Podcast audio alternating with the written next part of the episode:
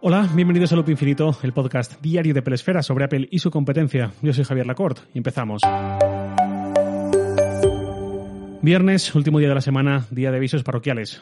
De aviso parroquial, uno, más bien. Estamos llegando al final del podcast Ovejas Eléctricas. Ya solo queda un episodio más por publicar y nuevamente os invito a escucharlo en Audible, la empresa de Amazon. En Ovejas Eléctricas yo me limito a presentarlo y a traer a los invitados que en cada episodio nos cuentan de, distintos ámbitos cómo la tecnología les ha cambiado la vida y lo que esperamos de ella para los próximos años.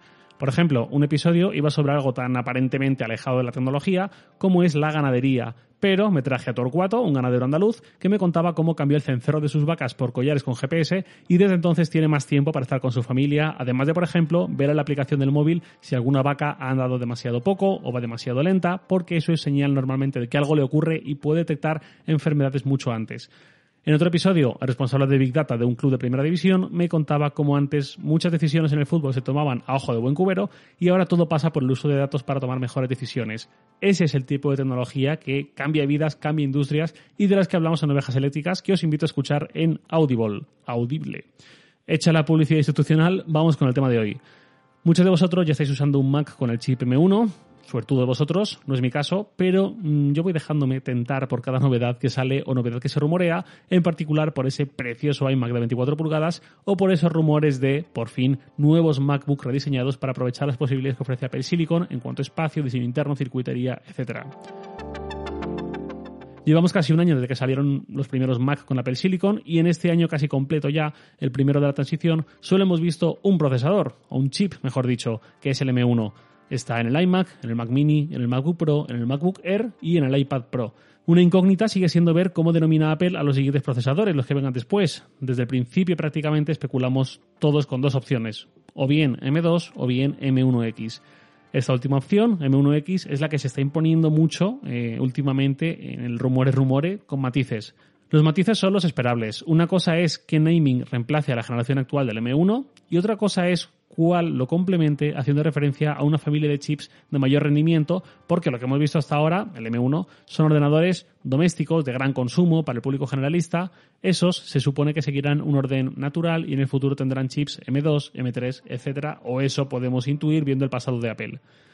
Falta claramente la línea Pro, los MacBook Pro que ambicionan algo más que el modelo básico de 13 pulgadas, el iMac grande y por supuesto el Mac Pro y quién sabe si acabaremos viendo incluso algo más, algo nuevo como un Mac mini venido a más, quién sabe.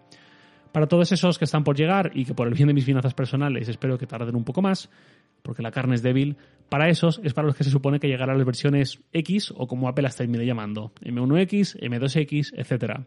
Hay otra opción que es que Apple use otra letra en lugar de la M, que los M sean los procesadores básicos, entre comillas, y los procesadores para esos ordenadores Pro sean los P1, P2 o X1, X2 o lo que sea. Puede sonar tentador, sobre todo ese X1 tan chulo, pero mm, claramente añadiría complejidad a la hora de entender de un vistazo a la organización de chips de los Mac. Ahora que hemos ganado tanto mm, en simplicidad en ese sentido, dejando atrás eh, la, familia diferente de chips Intel, donde tú veías ordenadores con chips aparentemente idénticos, pero en función de si estaban en un Air o en un Pro no eran exactamente lo mismo, aunque el nombre sí lo sugiriese, pues ahora eso que nos hemos llevado no estaría de más mantenerlo y esta opción de diferentes letras para indicar eh, la familia procesador, pues quizás reduciría un poco esa inteligibilidad.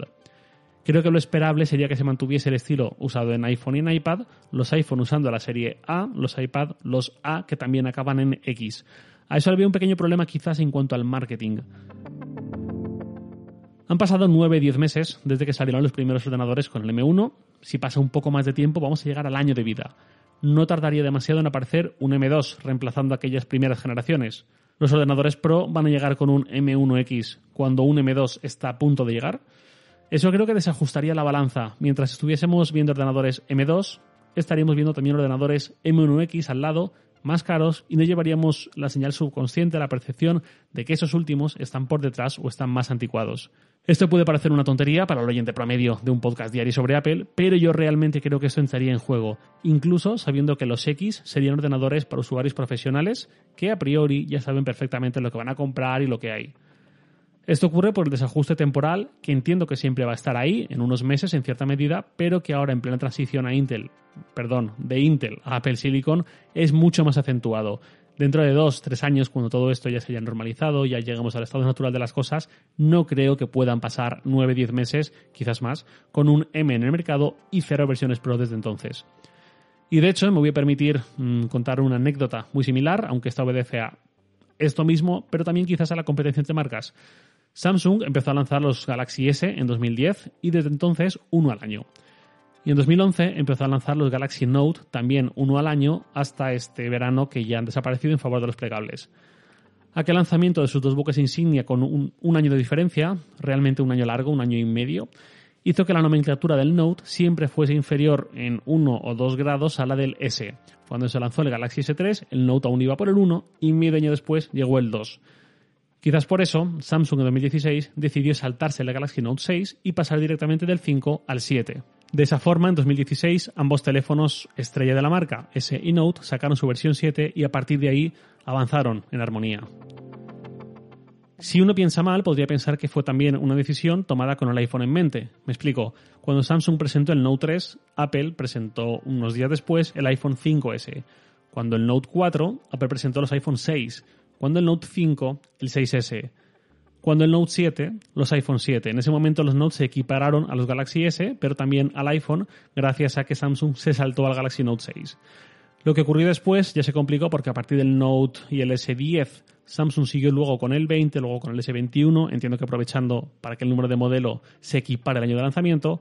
Y Apple después de aquello siguió con el 8, pero a la vez con el 10 de número romano, 10S, 11, 12. Pero bueno, un ejemplo doble de cómo el naming cuenta y compite tanto contra el resto de productos del catálogo de la misma marca como en ciertos casos con otras marcas cómo de esa forma sutil un producto 7 y un producto 6 nos pueden transmitir en el subconsciente que el 7 es más moderno, más reciente, más avanzado que el 6. Caprichos del cerebro.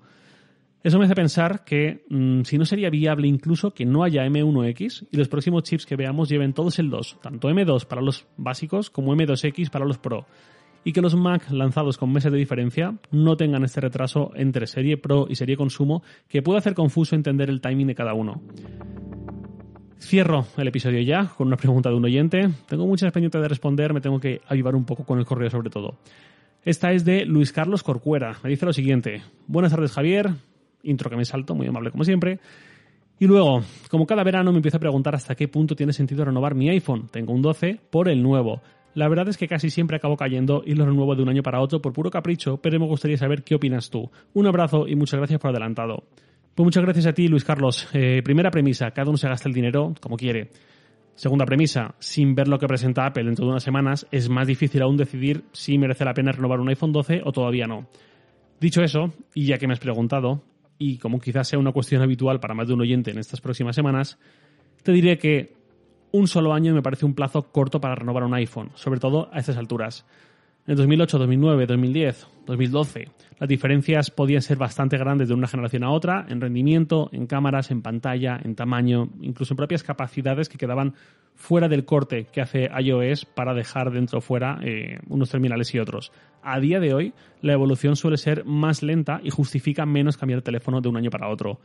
Por lo general, dos años me parece un buen plazo, quizás tres incluso, o más, porque no, depende mucho de las prioridades de la economía de cada uno, pero si acotamos a este perfil de usuario entusiasta, que entiendo que es Luis Carlos por lo que me dice, quizás dos años tenga sentido como punto de partida.